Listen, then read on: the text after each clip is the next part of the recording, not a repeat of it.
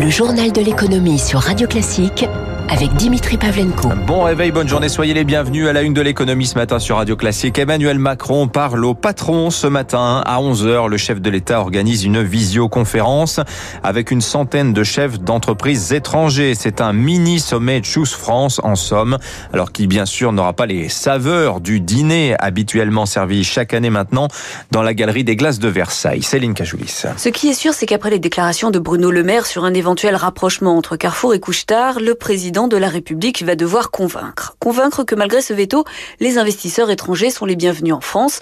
Convaincre que la France, à la faveur de cette crise sanitaire, se transforme en profondeur, en mettant l'environnement au cœur de son plan de relance, en se digitalisant, en passant à la 5G, en développant ses territoires et en accueillant tous ceux qui veulent y localiser ou relocaliser une production, et aussi que la France ne fera pas marche arrière sur les totems des investisseurs, comme l'absence d'impôt sur la fortune ou la baisse de l'impôt sur les sociétés, et que quand l'État donne un cap clair aux entreprises, il s'y tient, car pour rassurer un investisseur, il faut de la visibilité.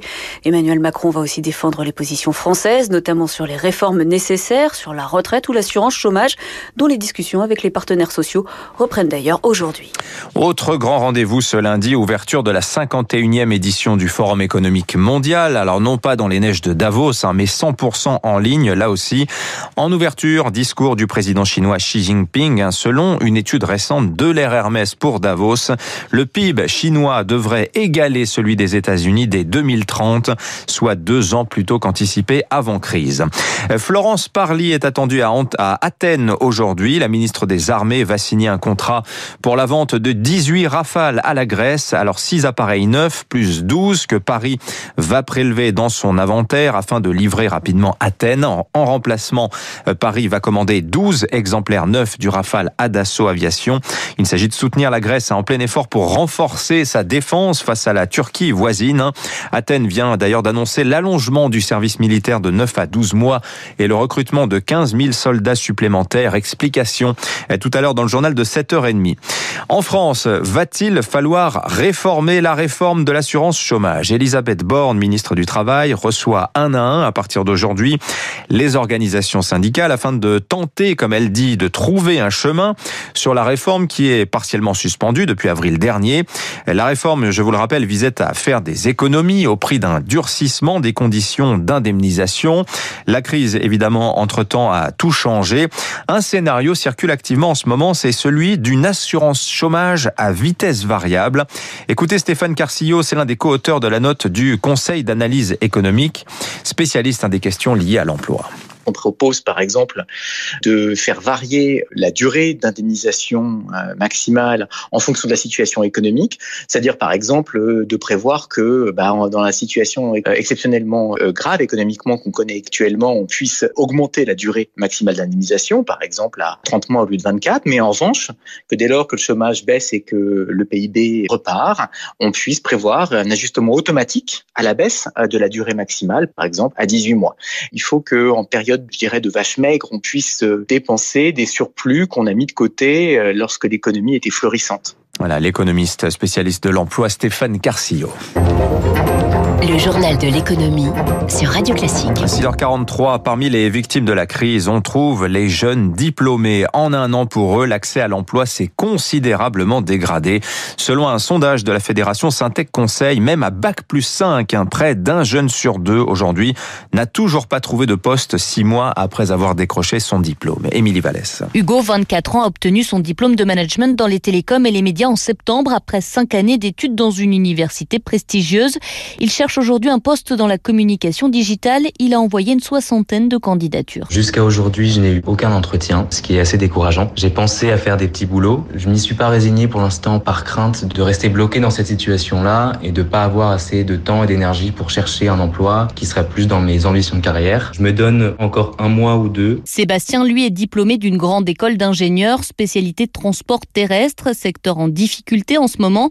Mais même en élargissant le domaine et en baissant ses prétentions salariales, les entretiens n'ont pas abouti. Les entreprises, elles veulent pas se mouiller. Pour embaucher un ingénieur, c'est vraiment un investissement. Du coup, je pense qu'ils préfèrent employer des personnes qui ont plus d'expérience qu'un jeune diplômé qu'il va falloir former pendant six mois aux méthodes d'entreprise, à la philosophie et tout. Une situation difficile à vivre pour le jeune homme de 23 ans. En ayant des refus euh, ou même avoir aucun retour, on perd confiance en soi. Et à rester sans rien faire, on perd aussi forcément des compétences. Et puis il y a le manque de ressources. Sébastien ne touche plus de bourse et il n'a pas le droit au RSA.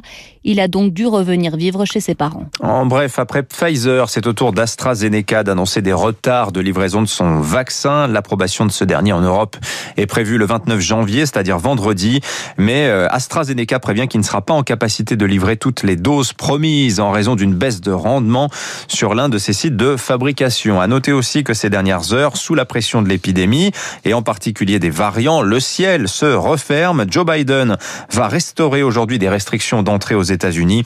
Israël a décrété, décrété hier soir la suspension pour une semaine des vols internationaux. Dans ce contexte, les Jeux Olympiques prévus cet été au Japon pourront-ils avoir lieu? Bonjour Eric Mauban. Bonjour Dimitri, bonjour à tous. Depuis quelques jours, la question agite le gouvernement à Tokyo. Hein. Oui, les avis divergent au sein de la coalition au pouvoir au Japon sur l'opportunité de maintenir cet événement sportif international. Il doit débuter dans six mois. Selon les derniers sondages, 80% des personnes interrogées se disent favorables à un report, un avis qu'une partie de la classe politique japonaise tient à prendre en compte. En revanche, pour le comité d'organisation, cela est inenvisageable il s'agit de montrer au monde entier que le Japon, en dépit des difficultés, est capable d'honorer ses engagements. Des compétitions internationales ont déjà été organisées pendant la pandémie. Tokyo a la ferme intention de mettre en place tous les moyens permettant d'assurer les meilleures conditions sanitaires possibles. Les zones d'entraînement comme les 43 sites des compétitions seront sécurisées.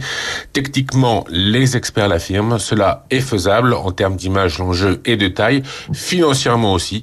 Selon les médias japonais, le report d'un an des JO coûterait 1,6 milliard d'euros, soit un surcoût de 15% par rapport au budget initial de 10,7 milliards d'euros. Merci Eric Mauban. Les marchés pour finir. Le CAC 40 dans le rouge vendredi à la clôture, moins 0,67 5559 points. On a déjà perdu presque tous les gains engrangés hein, depuis le début de l'année. Le marché a pris notamment connaissance d'un nouveau recul de l'activité du secteur privé en zone euro. L'indice PMI Market baisse à 47,5. On était à 49 en décembre. Je vous rappelle qu'en dessous de 50, cela signifie que l'activité est en contraction. Euh, à l'inverse, aux États-Unis, ben, on frôle la surchauffe avec un PMI à 59, soit le niveau le plus élevé depuis 2007. Et le nouveau stimulus budgétaire budgétaire hein, de 1900 milliards n'a pas encore été voté. Déjà, l'Europe et les États-Unis sont donc désynchronisés. À Wall Street, justement, le Dow Jones cédait 0,57%, 30 996 points. Le Nasdaq résiste à l'équilibre, 13 543.